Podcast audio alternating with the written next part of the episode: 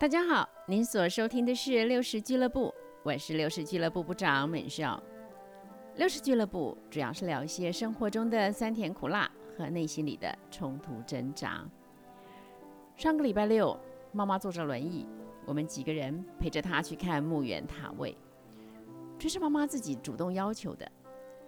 有一次在闲聊中，我跟她提到，说在三峡有一个墓园，我在好几年前跟他们的董事长。在教会里有一个一面之缘，当时还交换过名片什么的。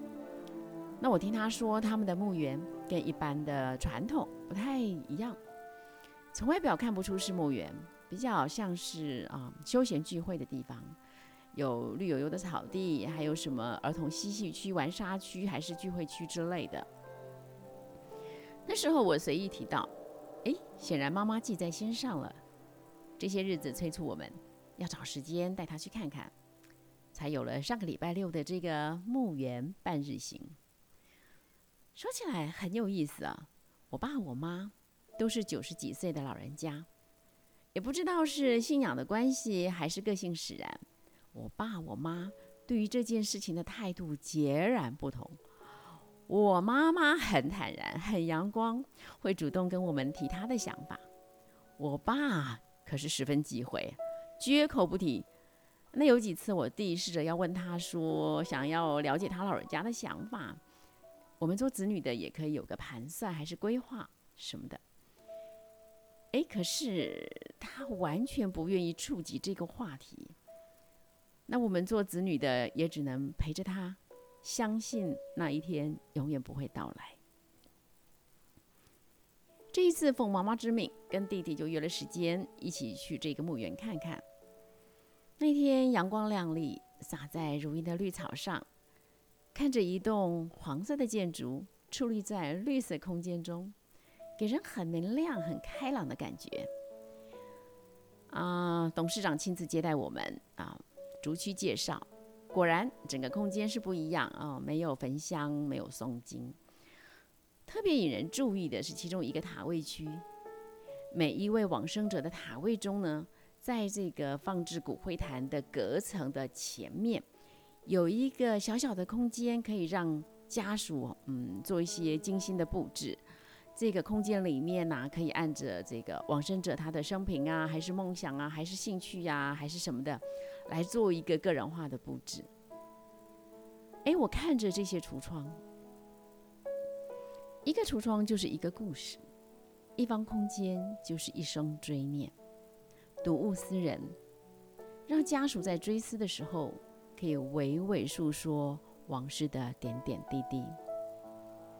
我印象最深的一个布置，是一个美容院的橱窗，里面看进去就是一个很典型的美发院，两面镜子挂在墙上，镜子前面呢就摆放着两张。那种客人剪烫发所坐的椅子，有一位女士微笑开心的就站在里面，一看就知道是老板娘，当然也就是这位往生者。原来这位女主角一生的梦想就是拥有一个属于她自己的美发院，可是生前呢生活很辛苦，这个梦想从来没能成真，而她的两个孩子。彼此失和，关系不好，应该也是这位母亲生前的烦恼跟伤痛吧。没想到母亲走了，两个孩子对妈妈有着共同的怀念，不约而同的也有着共同的心愿。多么希望可以让妈妈一偿夙愿，那个生前没有能力实现的梦想，可不可以有机会？在身后成真呢。于是两个人共同为妈妈打造了这个属于她个人所拥有的美容院。很奇妙的是，这两个孩子居然也因此而修复了关系。我听了以后觉得好感动，这是好有意义的追思，不是吗？我心里想，这。才是他们的妈妈真正的心愿吧。结果呢？啊，我们经过简短的讨论，妈妈当场就决定要买了。那妈妈一决定，我就立刻说：“哎，在我妈妈旁边的那个双人塔位，麻烦预留一下啊，给我跟我先生。”当然，这是我当下一时的感动哈。我们事先没有做做过任何讨论，所以我就请他们先保留几天，等我们回家商量之后再决定。毕竟，好先生是头嘛，我要尊重他，他说了才算。那这个突如其来的意念，看似我一时的感动，其实是出于我非常坚定的想法。关于呃死后的墓园塔位，我是从来不看重的。我想说，我们离开这个世界，就会去到好的无比的天国，哪里需要花钱花心思去料理这些身后事呢？可是到了今年，我开始有了家族恩典模式的认识，越来越明白，每一个人身为家族的一份子，是可以承接。来自家族的恩典跟祝福的，如果我们轻轻呼呼就过去了，没有承袭到从家族累世以来的诸般福气，就太可惜，也太遗憾了。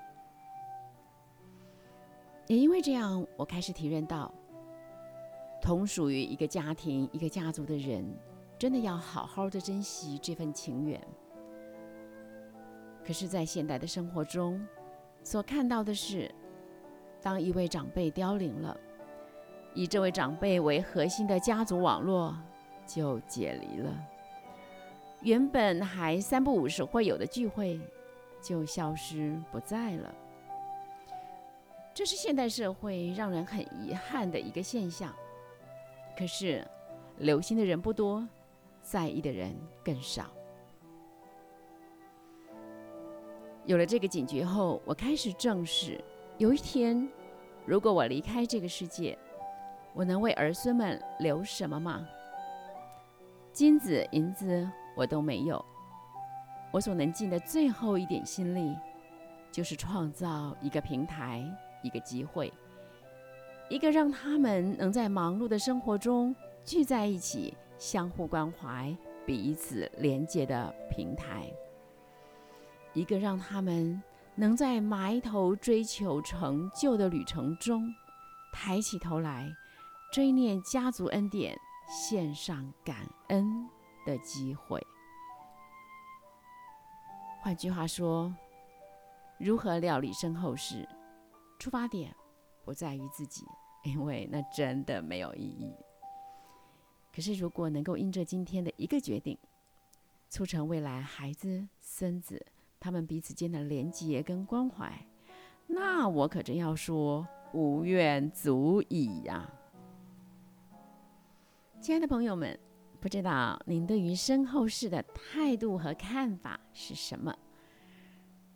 是跟我爸爸一样选择不去想、不去看呢，还是跟我妈妈一样的阳光、充满平安？不知道您会从自己的角度去思考呢？还是您也能认同敏秀这种对于未来家族关系连结的在乎跟用心？不管您的角度跟态度如何，敏秀都祝福您在构思计划中满有平安，恩典满满。咱们下回聊。